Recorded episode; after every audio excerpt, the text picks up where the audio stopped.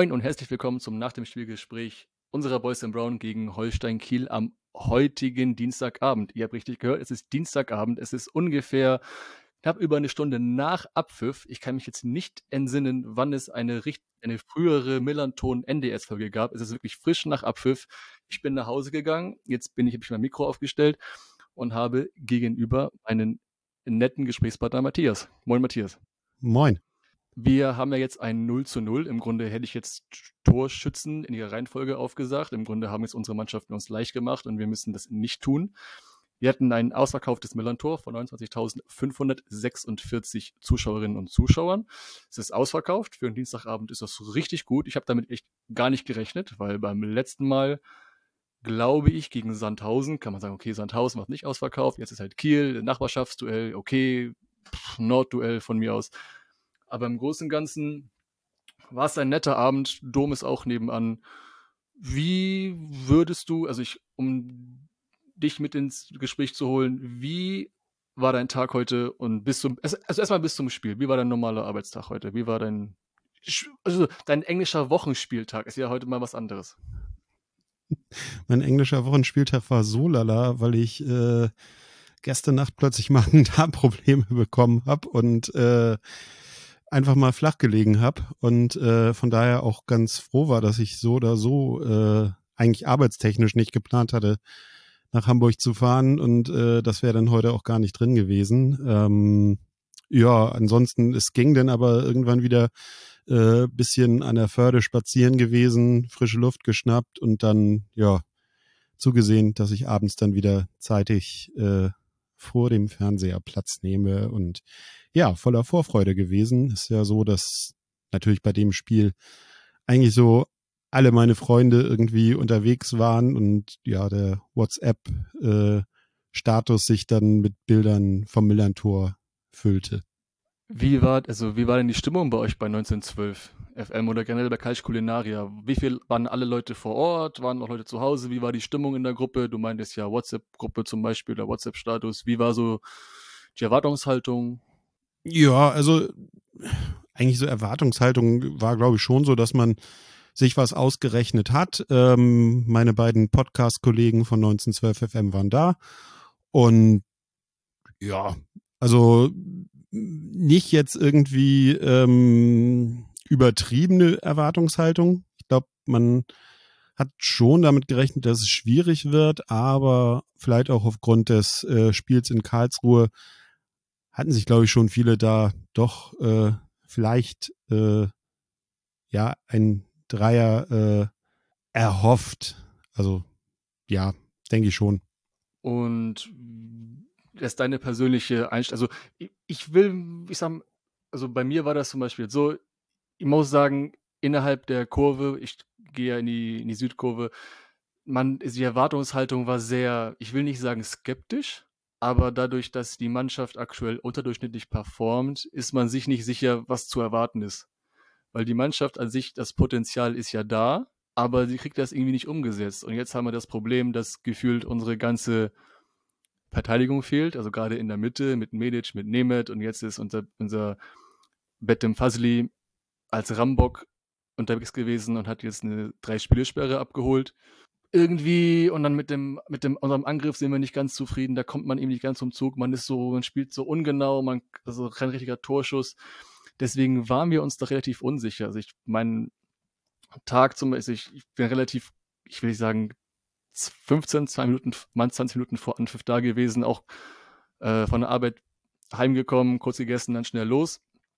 Und im Grunde, wenn man in die Kurve kam, euer Gästeblock drüben war sehr gut gefüllt. Das sah relativ gut aus. Man hat sich auch lautstark zu erkennen gegeben, dass man also war relativ laut bei einigen Stellen. Und an sich, es, es war gemischte Gefühle in der Kurve, das hast du gemerkt. Man hat, man will natürlich, gerade weil man eine Heim, im Grunde noch eine Heimmacht ist, es macht jetzt nicht, wir gewinnen jetzt nicht jedes Spiel wie letzte Saison, aber man verliert nicht zu Hause. Man hat durchaus Einfluss in das Spiel, würde ich mal sagen. Und dementsprechend war so auch die Euphorie, komm, versuchen wir das Beste daraus zu machen. Und ich bin ja gerne jemand, der sich dann, wenn man ins Stadion reingeht, gerne unsere Viva St. Pauli greift. Das ist ja dieses Stadionmagazin, ein paar Seiten DIN A4. Und hier beim Durchlesen, beim Studieren, jetzt gerade habe ich ja das Glück, dass ich ja als das VDS NDS mit dir mache, einen Fußballfan und auch jemand, der Geschichte studiert hat. Und mir ist ja eine Zeile aufgefallen. Also der FC St. Pauli stellt dir gerne den Gegner vor, unter anderem ein bisschen Geschichte, ein bisschen Aktuelles, ein bisschen Kurvengeschehen, also gerne mal ein bisschen on and off the pitch. Und ich habe ja vor dem Spiel gesagt, dass die KSV gegen den Karlsruher FV hier an der Hohe Luft gewonnen hat.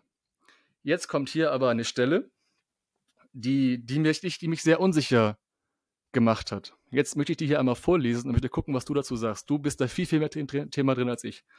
Erstmal war halt die Stelle, warum der KSV Störche heißt. Das war erstmal das Thema. Ähm, nachdem die wegen ihrer roten Stutzen sogenannten Störche 1910 im Finale und 1911 im Halbfinale der Deutschen Meisterschaft unterlagen, holten sie am 26. Mai 1912 mit einem 3 zu 2 gegen Eintracht Braunschweig den Titel. Das habe ich gelesen und so, hm, ich habe doch gesagt Karlsruhe RV. Was stimmt denn nun? Nein, Karlsruher V stimmt definitiv und es war ein 1 zu 0. Finaltorschütze Ernst Müller. Okay, dann, dann weiß ich, an, an, an wem ich gleich schreiben muss und sagen, ey Leute, das ist, das sind, das sind Fake News, die ich ja gerade erzählt habe. Super. Ja, also das stimmt definitiv nicht. Der Karlsruher V ähm, war ja auch äh, im Finale zwei Jahre zuvor die äh, Mannschaft gewesen, gegen die man verloren hatte. Ähm, was wahrscheinlich der Schreiber der äh, Zeilen durch den Tüdel gebracht hat, ähm, gegen Eintracht Braunschweig hat man auch im Stadion Hohe Luft gespielt. Aber das war die norddeutsche Meisterschaft und die wurde 3 zu 2 gewonnen. Und das war auch 1912? Ja. Okay, und das war auch hier in der Hohe Luft? Das war auch an der Hohe Luft. Und äh, der Sieger der norddeutschen Meisterschaft ist dann ja wiederum äh, weitergekommen. Und äh, dann hat man halt äh, den Titel gegen den Karlsruher V gewonnen. Also so kommt das dann vielleicht zustande. Es ist dicht dran, aber es ist halt die norddeutsche Meisterschaft. Okay, interessant, interessant. Also schon mal können wir gut, weil dass wir schon mal vorher durch, durchgekaut hatten und dann ist mir das aufgefallen, das sehr gut. Ich glaube, es hatten, es haben nicht alle auf Ein Glück, dass Radar ich das äh, wusste. Also, ähm, mit dem Karlsruher V, das ist eigentlich relativ bekannt, weil es halt damals auch wirklich die Mannschaft äh, in Deutschland war, äh, ja, hatten wir letztes Mal auch schon äh, vor dem Spiel, dass die mit Starspielern wirklich äh, gespickt war. Und äh, umso größer war ja dann damals auch die Sensation, dass man dann zwei Jahre nachdem man gegen die äh, verloren hatte, dann äh, das Finale gewonnen hat. Und ja, gegen Eintracht Braunschweig. Das war halt die norddeutsche Meisterschaft. Okay, aber die aufmerksamen Hörerinnen und Hörer dieses VDS und NDS Podcasts, die haben ja, die wissen ja beim Lesen, dass wir darüber gesprochen hatten und haben das jetzt durchaus gewusst. Also einige da draußen wissen das, wussten das bestimmt und denen ist der Fehler bestimmt aufgefallen. Kommen wir zum Spiel. Es ist ein 0-0 und ich glaube, die Hörerinnen und Hörer da draußen und die Personen, die jetzt im Stadion waren, werden ein bisschen, glaube ich, am Kopf krassen und worüber soll man jetzt genau reden? Also, also ich versuche nach und nach mit dir ein bisschen durchzuarbeiten. Vielleicht kommen wir, vielleicht kommen wir, können wir auch die Folge auf unsere halbe Stunde, 40 Minuten ein bisschen kommen und ein nettes Gespräch drüber führen. Das habe ich bisher immer geschafft. also. Ein bisschen Geschichte hatten wir auch schon. Eine Geschichte hatten wir auch schon. Das war auch super interessant. Übrigens, apropos Geschichte. Ich habe mal wirklich, also es gab ja, weil 1912 ist ja eine meist, ist ja jetzt bei Holstein Kiel ein Jahr, welches ja prägend ist. Auch wenn es nicht immer alle zugehen, wo, zugeben wollen oder nicht immer wahrgenommen oder respektiert wird, weil 1912 ist halt 110 Jahre, 110 Jahre her und nicht viel, und man, dass man das mal abfällig bewertet, dass man halt sagt, okay, 1912 Meisterschaft zählt nicht, aber es zählt doch, wenn man halt überlegt, gegen wen man damals gespielt hat, unter anderem gegen Julius Hirsch, dann ist es durchaus ein Titel, mit dem man sich schmücken kann, weil es auch verdient gewonnen wurde. Ich habe mal vor Ewigkeit, also nicht vor Ewigkeiten, glaube ich, vor einem Jahr mal gehört, es war relativ, wurde es, wurde es breit getreten. Es gab Tagebücher aus 1912, die an die Öffentlichkeit kamen.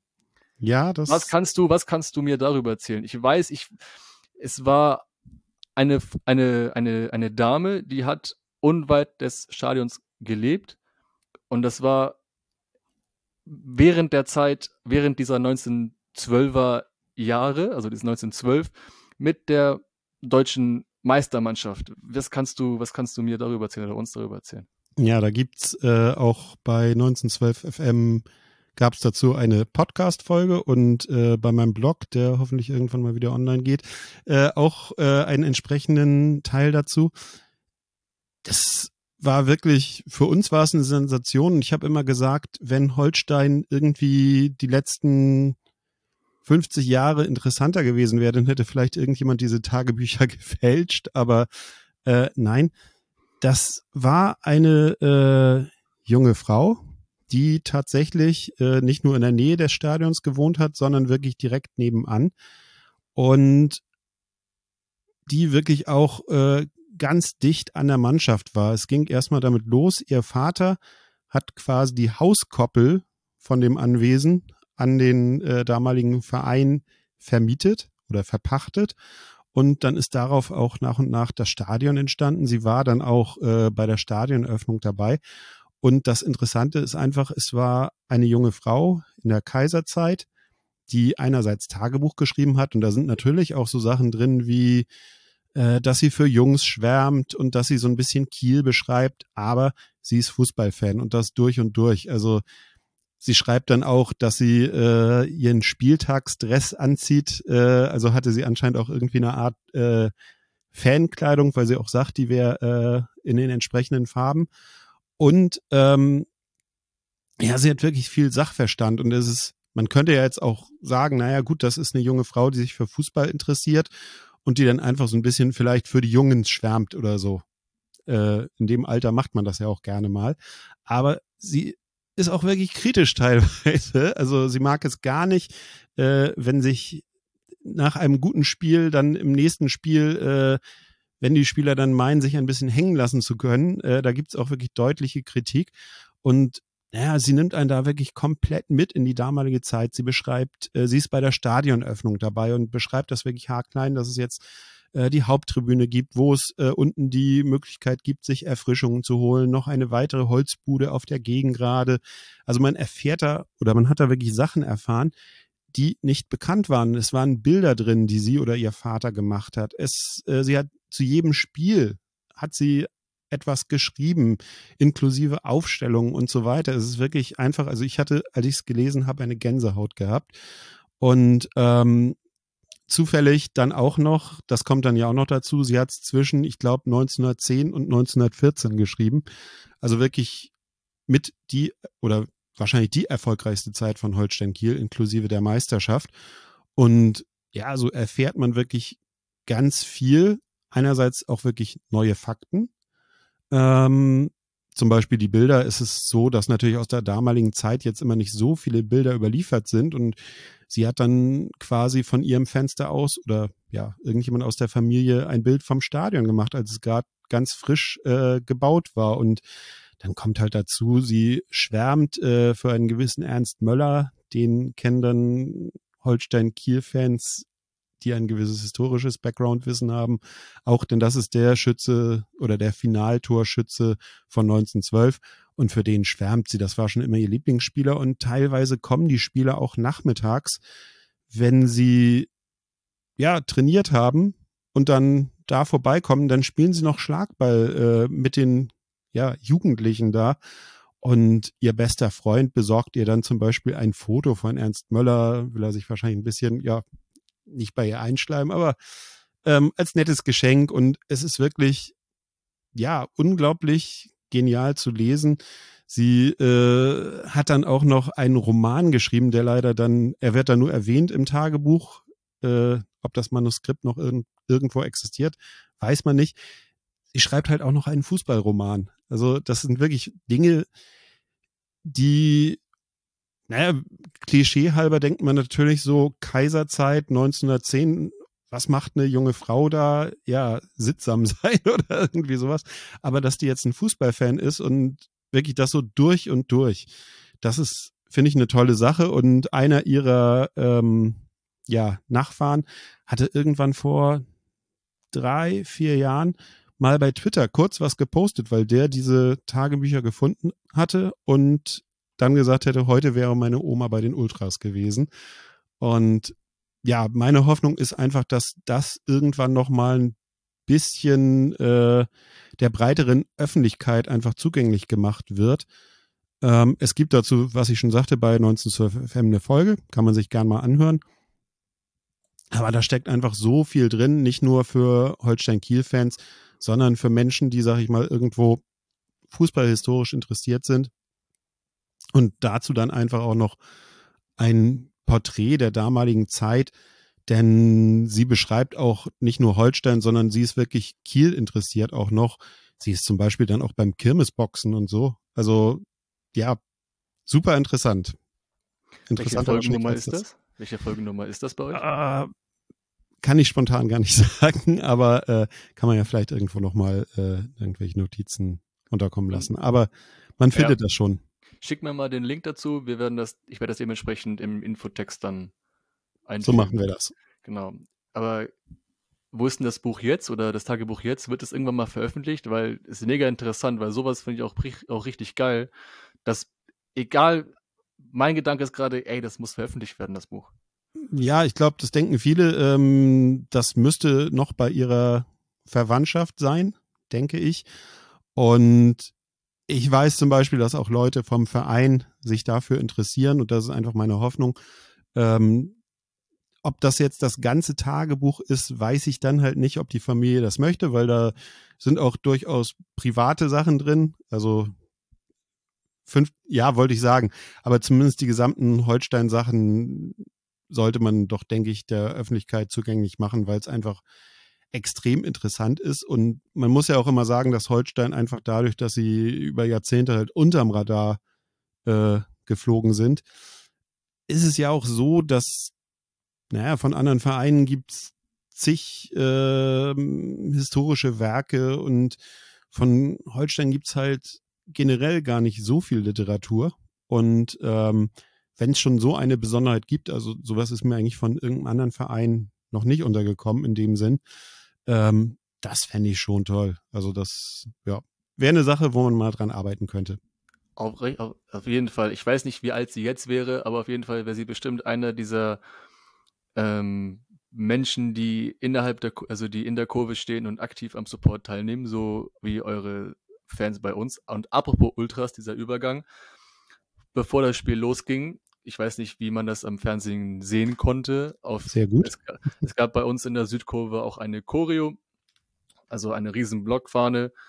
Ähm, und zwar mit dem, und zwar mit dem Credo 20 Jahre Schickeria, einmal richtig groß Ultra Curva Sud, im Grunde also Südkurve, äh, 20 Jahre die Ultras des FC Bayern, mit dem man seit locker über 15 Jahren eine Freundschaft pflegt. USP hatte jetzt vor einiger Zeit auch, auch 20 Jahre Party und Shikari hat auch demnächst 20 Jahre Party. Also im Großen und Ganzen, das war schon vor fünf Jahren richtig cool. Ich war selbst bei der Schickeria-Party vor fünf Jahren, bei der 15 Jahre Feier, es war richtig geil und auch USP auch. Also eine super, auf jeden Fall eine Freundschaftschoreo. Untereinander macht man das immer wieder gern. Und das war an sich der beste Teil der ersten Viertelstunde, würde ich sagen. Also ich habe halt selbst versucht, so gut wie es geht, das Spiel mitzuverfolgen. Ich habe parallel noch einen Kumpel gebeten, mir bitte nebenbei noch zu tickern, meine quasi meine anderen beiden Augen zu sein, um ein bisschen mehr mir Input zu geben und wie er das sieht. Und er fasst die Viertelstunde so zusammen, richtig viele Abstimmungsfehler, sowohl in der Offensive als auch Defensive und sehr große Lücken in der, äh, in der Defensive auch noch. Ähm, also obwohl ich persönlich wahrgenommen, also mein Eindruck war, dass man vielleicht in den ersten zehn Minuten vielleicht ein bisschen mehr Druck gemacht hat, aber so viel kam auch nicht bei rum. Und im Grunde die ersten Viertelstunde, so glaube ich, kann man meistens schon viel vom Spiel ablesen. Und dann hast du, glaube ich, das Gefühl gehabt, es könnte richtig zäh werden heute Abend. Ja, also ähm, Holstein war ja mit der Aufstellung wie gegen Karlsruhe gestartet, gab ja jetzt auch nicht großen Anlass, äh, für Marcel Rapp da irgendwas groß zu verändern nach dem 4-1 und äh, keine Verletzungen, keine Kartensperren.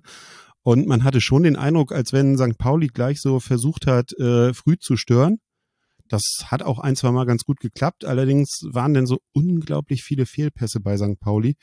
Und ähm, insofern hatte dann Holstein diese in Anführungsstrichen leichte Druckphase äh, zu Beginn der Partie eigentlich relativ gut überstanden, war aber selber halt im Abschluss zu schwach. Und dann war es wirklich so meiner, also es gab so um die 20. herum mal zwei ganz gute Chancen für Holstein. Aber da hat Rese einmal den Ball nicht richtig getroffen und Fried stand einmal abseits und dann verflachte das Ganze und dann gab es nochmal so eine ähm, kurze, äh, gute Phase von Holstein. Ähm, ich glaube, die beste Chance auch so 35. Minute von Holtby, mh, mm, wo er da so äh, reinzieht, auf Fried ablegt, äh, Fried einfach klatschen lässt und äh, ja, dann relativ knapp. Und zwei Minuten später ähm, hatte Fried noch mal eine Chance, äh, nachdem, ich glaube, Kirkesko die Flanke geschlagen hatte. Aber das war's dann auch schon. Und ähm, ja, dann gab's noch eine halbwegs gute Chance für St. Pauli. Aber also ich muss ehrlich sagen, ähm, von St. Pauli ist mir jetzt nicht so viel wirklich in Erinnerung geblieben, wo ich so gedacht habe, so, oh, oh, oh, das war jetzt aber knapp. Es gab mal so ein, zwei Phasen, wo äh, ja St. Pauli irgendwie stärker wurde. Holstein hatte schon mehr äh, Aktionen vor dem Tor, aber ja, wenn ich das nochmal so durchgucke, was ich mir so äh, notiert habe, äh, vertändelt, knapp vorbei, ungefährlich, ähm, das, da hat mir so ein bisschen die letzte Konsequenz bei Holstein gefehlt. Also ich glaube schon, dass sie ein Tor hätten machen können, aber ja, im Endeffekt, ja, ich glaube, das 0-0 war unterm Strich in Ordnung, auch wenn ich fand und ich glaube auch ohne Vereinsbrille, dass Holstein bisschen gefährlich war, zumindest in der ersten Hälfte. Also zweite Hälfte war das Niveau dann, glaube ich, auf beiden Seiten. Da habe ich auch irgendwann auf meiner Liste irgendwie ab der ja, ich glaube, ab der 70. habe ich gar nichts mehr aufgeschrieben, außer die Wechsel. Also ich hatte es auch so, du hast, du hast eben die Chance in der 35. angesprochen. Das war, also von unserem Blickpunkt aus, das war ja wirklich schon gegen die Laufrichtung. Er schießt, glaube ich, nach rechts und was sie fällt nach links und dann da blieb uns kurz das Herz stehen. Da dachten wir wirklich, das ist wirklich das Tor für Kiel und dann ging das Tor, weil das Tor kam irgendwie nicht und da waren wir ein bisschen so, oh, wussten wir hatten eine kurz Schnappatmung und das war halt wirklich halt diese Phase, ich glaube so von Minute 20 bis 35 oder diese Abviertelstunde, so diese, ihr hattet echt wirklich eine richtig Druckphase, wo man echt mal ein bisschen so, Eieiei, da hatte, glaube ich, Irvine Amma kurz gerettet, kam, falls er das war. Wenn, wenn nicht, dann tut's mir leid, der, der Retter soll sich bitte melden. Äh, Chance, also äh, für Kiel in der 35. Wie gesagt, da hat ähm, Ochi kurz ähm, vorgelegt und das Ding war irgendwie nicht drin. Ich weiß selber nicht, wie das passiert, äh, wieso nicht drin war. Dann gab es aber kurz vor der Halbzeitpause noch ein Tor. Ich also nee, ein Torschuss. Glaube ich, der erste richtige gefährliche für uns sogar. Und ich weiß nicht, wer da geschossen hat. Ähm, Minute 40. Was hast du dir notiert? Schreiber hält aus kurzer Distanz. Äh, und ich habe mir 24 von äh, St. Pauli aufgeschrieben. Metcalf. Ja, genau. Ja, Metcalf, okay. So, das war, also das war so das Einzige, was ich, das Einzige, was ich mir jetzt wirklich als Großchance von St. Pauli aufgeschrieben habe. Also gut. Aber das ist, wäre natürlich auch wieder gewesen, wenn so ein Spiel halt die ganze Zeit so irgendwie es war auch, ich glaube, das hat der Kommentator irgendwann gesagt, dass äh, St. Pauli es geschafft hat, äh, Holstein auf das Niveau runterzuziehen. ähm, und dann ist natürlich das Blöde, wenn dann ein Tor fällt, äh, ja, dann äh, hat der Gegner alles richtig gemacht. So, ähm, ja, aber irgendwie, ja, keine Ahnung. Irgendwann sagte meine Freundin auch, das ist wohl so ein typisches 0-0 heute, oder? Und da war es, glaube ich, noch 60. oder so aber man ist ja nicht ohne Grund Fußballfan und am Ende des Tages hofft man immer irgendwie auf ein 1 zu 0. Irgendwie, egal wie. Klar. Das war aber auch, ähm, ich bin immer bei englischen Wochen so, ich weiß nicht, wie sehr da so diese Belastungssteuerung ins Spiel kommt und ähm, man muss jetzt sagen, Holstein hatte zwei Auswärtsspiele und ähm, hat aus denen vier Punkte, äh, doch vier Punkte geholt. Und das ist ja unterm Strich ganz okay. Ähm, dass das Spiel jetzt nicht ein großes Highlight war, ähm, sind wir uns, glaube ich, sehr einig. Was ich so ein bisschen schade fand, aber da ja, stecke ich dann halt nicht äh, in der Haut des Trainers oder in seinem Kopf. Ich fand halt, dass Vried so ein bisschen teilweise so vorne in der Luft hing. Also Skripski ist heute nicht so viel gelungen, der war ganz gut aus dem Spiel genommen. Ähm, Vried war immer irgendwie vorne dabei, aber so, naja, denn eine Chance hatte noch Erras äh, nach einer Ecke. Das war, finde ich, in der zweiten Hälfte die beste Chance für Kiel. Aber ich hätte mir einfach gewünscht, dass einfach vielleicht ein bisschen früher gewechselt wurde. Es war jetzt so, das war irgendwie direkt kurz vor Schluss oder war schon Nachspielzeit. Ich weiß es gar nicht, als denn zum Beispiel Ab noch gekommen ist. Und ich glaube, wenn man als Trainer wirklich da noch drei Punkte in Anführungsstrichen erzwingen will, dann muss ich einfach mal ja 75. oder so äh, Offensivpower bringen. Aber wenn ich die halt äh, für die letzten drei Minuten bringe, dann äh, wirkt das eher so wie Zeit von der Uhr nehmen und man ist dann unterm Strich mit einem 0-0 ganz zufrieden. Genau, Jan Fiete Ab kam in der 89. Minute, sehe ich hier gerade, für Riese. Riese, ja. Riese. Und ja, also im Grunde die Halbzeit lässt sich halt zusammenfassen. Das war relativ unspektakulär. Vielleicht der gefährlichste Torschuss war halt für Kiel. Halb gefährlich dann von uns ein Torschuss, aber also man hat im Grunde, also dafür fand ich aber, und ich glaube, das hat, das hat auch, glaube ich, mein Kollege hier geschrieben, das Beste, also der Kommentator, der das Spiel begleitet hat, der hat das Spiel, ich sag mal, nicht gelobt, also er hat es quasi schon verflucht, aber wiederum die Stimmung gelobt. Er meint, das Beste an dem Spiel war halt die Atmosphäre im Stadion. Ja. Also die kam auch im Fernsehen ganz gut rüber. Ähm, wie du auch schon sagtest, äh, ausverkauftes Haus in der Woche ist natürlich äh, immer, ich glaube, egal bei welchem Verein, äh, mehr als respektabel. Ähm, er sagte auch gut gefüllter Gästeblock zwischendrin. Äh, konnte man auch äh, Holstein oder den Holstein-Anhang ganz gut vernehmen. Äh, ein, zwei Mal, wenn das Fernsehen dann beginnt, Atmo-Bilder zu zeigen äh, von Stadion mit Dom im Hintergrund, äh, dann weiß man schon, dass äh, im Endeffekt nicht so viel los ist. Ähm, das stimmt schon. Das ähm, zweite Hälfte, ja, war es eher langweilig. Also bis auf die Stimmung. Bis auf die Stimmung, das stimmt. Ding Dong Werbung, kurzer Werbeblock von unserem Sponsor der Kevida Kreativbrauerei und der anstehenden virtuellen Bierverkostung am 25.11., also in zwei Wochen um 19.10 Uhr. Extra für diesen Anlass wurde für euch einige gemischte Pakete mit Kevida Bieren zusammengestellt. Vom Millanton-Team werden euch Justus und Michael durch die Verkostung führen, während der Inhaber und Chefbrauer von Kehrwieder, Oliver Wesselow, uns einen kleinen Einblick in fünf der über 100 verschiedenen Bieren gewährt, die bisher zusammen schon über 40 Preise auch international eingefahren haben.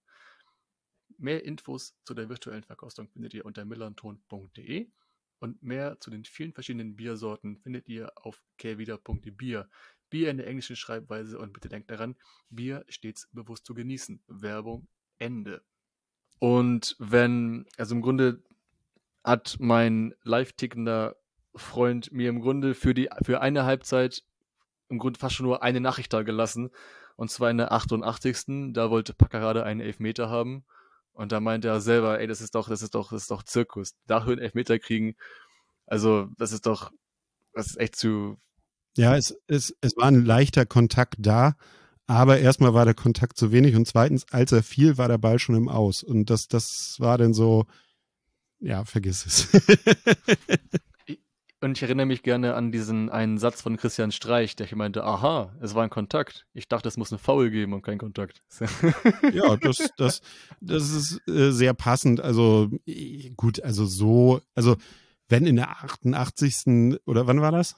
Ah ja, ungefähr. Also, also hat er so, so geschrieben, das denke mal, das dürfte so stimmen, ja. Genau, und wenn da wirklich ein äh, Elfmeter äh, völlig unberechtigt nicht gegeben wird, dann regen sich die Spieler auch mehr auf, glaube ich. Also das, das dafür war es denn zu wenig. Es ist, glaube ich, außer ihm hat auch kein anderer protestiert. Und es war ja auch eher so ein, ich heb mal die Arme. Also das war ja noch nicht mal jetzt energisch protestiert. Also äh, es war kein Elver und äh, die Diskussion darum war dann ja auch relativ fix beendet.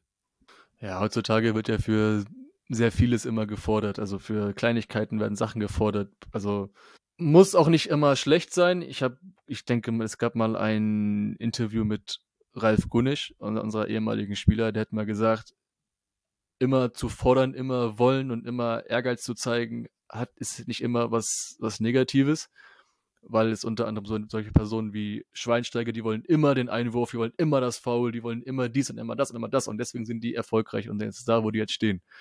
Problem hier jetzt bei der Sache ist jetzt, wir reden von einem sehr unterdurchschnittlichen Zweitligaspiel und nicht von Bayern München und äh, in der Champions League.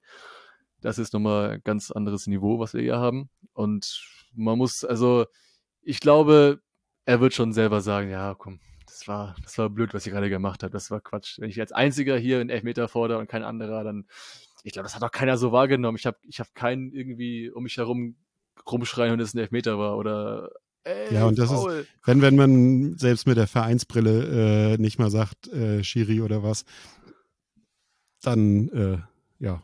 Und dass wir uns über diese Szene auch äh, so lange unterhalten, sagt auch viel über das Niveau des Spiels. ja, wir haben, wir haben im Grunde Kiel dazu gebracht, ähm, nicht zu performen. Also im Grunde unser Niveau aktuell. Ich glaube, sogar Düsseldorf war sogar ein Tick besser als das jetzt, das jetzt glaube ich. Und ein Nachsatz von meinem Kumpel war hier noch, ähm, das war genauso schlimm wie in Kaiserslautern. Nee, obwohl Lautern war ein bisschen besser.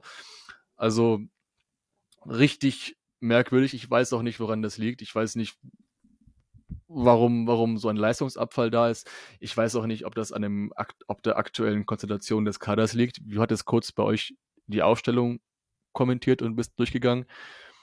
Ich habe selbst dadurch, dass ich, ich weiß nicht, ob es bei euch, liebe Hörerinnen und Hörer, auch so ist, aber immer, wenn ich ins, ins Millantor komme oder ans Millantor komme, dann habe ich halt kein Netz und bekomme halt nichts mit. Thema Aufstellung und wie auch immer. Ich habe durch einen Draht zu einem der Fotografen kriege krieg ich immer einen Zettel über die Aufstellung. Da konnte ich aber nicht viel rauslesen. Da ist ja keine Formation zu erkennen ich habe mir kurz auf dem Nachhauseweg, muss ich mich ein bisschen, so gut wie es geht, auf, unseres, auf unser NDS hier vorbereiten. Und das ist eine Fünferkette, die wir scheinbar gemacht haben. Ja, Dreier, Fünferkette, je nachdem, ob offensiv oder defensiv, genau. So war halt mein Eindruck, dass du halt eine Dreierkette, schon eine Dreierkette hattest. Fünfer, das versucht das ein bisschen zu variieren und dass du halt Packerada links und Zayakas rechts halt die, die Flügel immer hoch und runter laufen. Und sonst ist das relativ unspektakulär. Ich habe erstmal gedacht, so, hm, muss man mit Eggestein vorne starten? Weiß ich nicht. Weiß ich nicht. Ich glaube, man tut den Jungs auch immer Unrecht. Also die wollen ja halt dauernd, weil wenn du halt, wenn du halt nichts triffst und nichts, das, das, das halt nicht klappt, dann ist es halt so. Naja, gut. Also ist, ist im Grunde, wir hatten mal jetzt nicht so eine ähnliche Situation vor zwei Jahren. Das war die erste Saison von Timo Schulz. Im Grunde, vielleicht brauchst du noch ein, zwei Neuzugänge und ein bisschen Wind und ein bisschen, ein bisschen bisschen den Leuten Feuern unterm Arsch zu machen. War ja mit Salazar und Mamouche ja so. Guck mal, wo Mamouche jetzt ist. Und gut, Salazar ist auf der Bank bei Schalke. Also, ne? Ähm, kurz, was du doch gesagt hast bezüglich, ähm, wenn wir, also wir haben ja, also auch durch die Vereinsbrille, dass das keine Elfmeter war. Und ich bin halt jemand, der sehr, dem, dem, dem sind Regeln sehr wichtig. Also wir haben ein Fußballspiel, wir haben Regeln und wenn es kein Foul ist, kein Foul. Ich bin so fair genug auch zuzugeben, dass es halt kein Foul war, kein Elfmeter war und kein wie auch immer. Also mit mir, also ich bin nicht so radikal nur auf der Seite des einen, dass ich nicht die Fehler des anderen oder man muss halt, man muss die Regeln respektieren. So, so sehe ich halt das. Wenn, wenn Aber es also es war jetzt auch gar nicht auf dich persönlich, äh, aber es kam ja auch aus dem Stadion, sag ich mal, keine Reaktion. Und ja, also, voll. Wenn gerade in der 88. Minute, also so kurz vor Schluss, wo man denn auf diesen Lucky Punch äh, hofft und wenn dann ein Spieler in Anführungsstrichen zu Boden geht, äh, dann ist es ja eigentlich so, dass sag ich mal, in, egal wo, äh, erstmal halt irgendwie äh, eine Reaktion zu vernehmen ist und also zumindest im Fernsehen kam da nichts von rüber. Also von daher, ja, ich glaube, wir brauchen uns an dieser Szene auch nicht so abarbeiten. Wir sind beide der Meinung, es war kein Elfmeter. Äh, der Schiedsrichter war auch der Meinung, äh, lag damit richtig und äh, ja, that's it. Ich muss zugeben, ich hatte aber auch ein bisschen Angst, dass es quasi, dass, dass Ochi gegen uns ein Tor schießt. Also das wäre halt, es wäre halt so eine typische Story wieder gewesen, bist in der Jugendmannschaft von einem Verein, der dich einfach nicht zum Profi macht oder du nicht im ersten, in der ersten Mannschaft spielst, obwohl du es locker hätte können. Das Potenzial ist ja da. Das ist ein riesen, Er ist ein großer, er ist ein großer Stürmer, er ist bullig, er, ist, er hat Kraft ohne Ende, der ist ein, also ich, ich, ich verstehe es immer noch nicht. Aber es gibt in, Bras es gibt in Brasilien den schönen, den schönen ähm, Spruch, ähm, die Gesetz des Ex, also quasi Ex-Freund, Ex so. Also im Grunde ist das jetzt der Spieler, im Grunde wäre es jetzt so wieder gewesen, wenn Ochi jetzt treffen würde gegen St. Pauli aus dem Verein, wo er vorgegangen ist, die ihn nicht genommen haben oder wo er nicht zum Profi wurde. Das wäre quasi dieses Karma. Das hätte ich durchaus ja. zugetraut, dass das irgendwie passieren könnte. So, also im Grunde ist das Spiel, das ist im Grunde alles. Also wir haben wirklich, das waren glaube ich 10, 15 Minuten Spieltalk. Mir fällt aber auch nichts zu ein, was man darüber mehr hätte sagen können oder was man auch sagen könnte. Es sind keine Tore gefallen. Wir sind zu Hause ungeschlagen. Haben jetzt es nicht gebacken gekriegt, richtig den Befreiungsschlag hinzukriegen. Natürlich wäre man mit, wenn man mit einem, mit einem Sieg besser dran gewesen. Das ist logisch. Also wir hatten im, im VDS kurz gesagt, dass das nur drei Punkte zwischen Platz 9 und Platz 17 sind. Es ist durchaus richtig spannend da unten. Und mit einem Sieg wäre man ein bisschen, kann man kurz durchatmen, aber nicht ganz. Und im zweiten Abschnitt einfach so, das, das war so ein Hingeplätscher und also, also es war richtig, richtig mühsam. Und jetzt mit den anderen Ergebnissen, ich weiß auch nicht, wie die anderen gespielt haben nebenbei. Ich habe nur kurz gehört, dass Hannover führt. Und wenn ich mir das alles so jetzt aktuell durchsehe, ich habe auf dem Telefon das kurz die Seite auf, sind wir auf Platz 14, aber Kräuter Fürth spielt halt noch gegen den großen HSV, ne?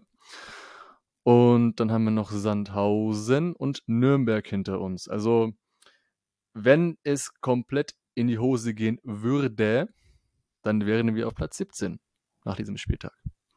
Hoffe ich jetzt nicht, aber müssen wir jetzt mal das Beste draus machen und gegen Karlsruhe jetzt am kommenden Samstag so gut wie es geht performen, damit wir wenigstens irgendwie einen Sieg nach Hause holen. Also die haben, die haben jetzt sich gerade das Derby gegen, äh, gegen Lautern verloren. Die haben davor von euch auf den Sack bekommen.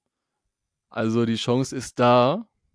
Ja, die Krisengipfel, würde ich sagen. Krisengipfel. Aber das dachten wir ja in Bielefeld ja auch. Ja. Und wir, wir verlieren gegen Bielefeld. Also im Grunde sind St. Pauli ist immer ist immer, ist immer zu nett auswärts. Wir haben Mitleid mit den, mit den strauchelnden Gegnern und dann lassen wir gerne Punkte da. Das war in Braunschweig so, das war jetzt gegen Bielefeld so, das war, ach, das denke ich, hoffe ich. Leute da draußen, liebe Spielerinnen, liebe Spieler, Spieler, oh, macht bitte was draus, macht bitte was draus. Ich, ich werde selber mir die Mühe machen, nach Karlsruhe zu fahren.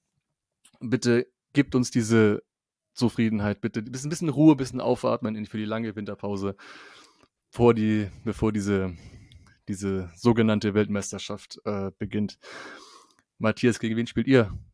Wir spielen äh, Freitagabend äh, gegen Hannover 96. Ähm, ja, interessant. Also wird schwer, aber so das als äh, ja Abschluss vor der Winterpause ist eigentlich, glaube ich, eine ganz feine Sache. Ähm, ja, Freitagabend mal schauen, wie viele Auswärtsfans dabei sind. Ähm, aber boah, ich gehe davon aus, dass es ganz gut voll auch wird. Also, oh, Flutlichtspiel. Ähm, man wird sehen. Also, man hat jetzt so zwei Spiele hinter sich, dieses doch eigentlich ähm, ja, ich will nicht sagen furiose, das war es nämlich nicht. So, so geil war es nämlich auch nicht, nur das Ergebnis war halt ein 4-1. Aber schon ein gutes Spiel und jetzt so dieses Spiel, was eher so ein bisschen leichter Dämpfer war. Aber ähm, man hat keine Karten, man hat keine Verletzten irgendwie aus diesem Spiel äh, als Resultat gehabt. Und von daher, ja, jetzt hofft man nochmal, dass so im letzten Spiel nochmal alles rausgehauen wird und dann vielleicht noch ein Dreier kommt. Wobei ich schon sagen muss, ja, aus einer englischen Woche, wenn man da schon einen Sieg und einen Unentschieden hat, dann ist das ja schon eigentlich ganz akzeptabel.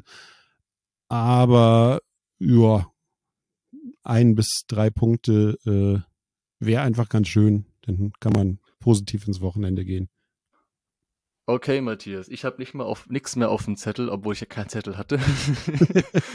wir haben also wirklich, liebe Zuhörerinnen und Zuhörer, wir haben wirklich fast eine Stunde nach dem Abpfiff angefangen, hier loszuquatschen. Ich hoffe, es war eine gute Folge. Ihr hattet Spaß bei der Folge. Und Matthias, vielen, vielen Dank, dass du mein Gast warst und vielen, vielen Dank, dass du mit mir diese Folge nach dem Spiel aufgezeichnet hast. Das war improvisiert, aber hat Spaß gemacht. War super. Auf jeden Fall.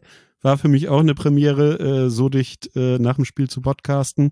Ähm, aber warum nicht? Und ich glaube, wir haben es wirklich äh, allem äh, angesichts des ereignisarmen Spiels dann doch ganz gut hinbekommen. Hat mich gefreut. Okay, liebe Hörerinnen und Hörer, ihr habt es gehört. Am kommenden Wochenende spielen wir am Samstag um 13 Uhr in Karlsruhe beim KSC. Das VDS NDS gibt es von meinem Millanton-Kollegen Kasche. Und euch noch einen schönen Abend. Ich hoffe, wir sehen uns alle in Karlsruhe. Euch eine schöne Restwoche. Ciao, ciao. Tschüss.